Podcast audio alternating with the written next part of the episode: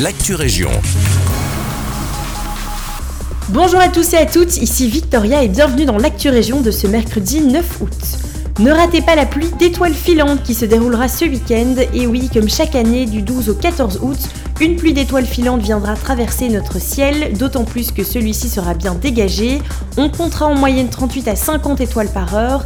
Et selon Météorisa, le meilleur moment pour en observer est le dimanche 13 août à 4h du matin, une chouette occasion pour animer sa soirée. Petit point sur la ville de Genappe. Depuis juillet 2021, la rue de Waze est bloquée due à des effondrements. La ville de Genappe aimerait réouvrir cette rue d'ici la fin de l'année, après deux ans et demi.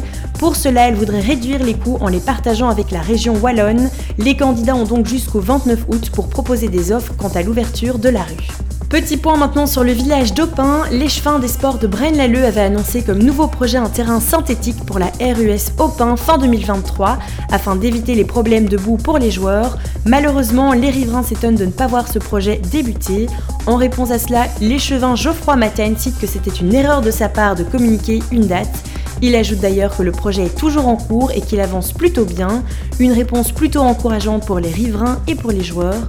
Ces informations proviennent de Sudinfo ainsi que de l'avenir. Merci à tous pour votre écoute, à demain pour des nouvelles actus régionales.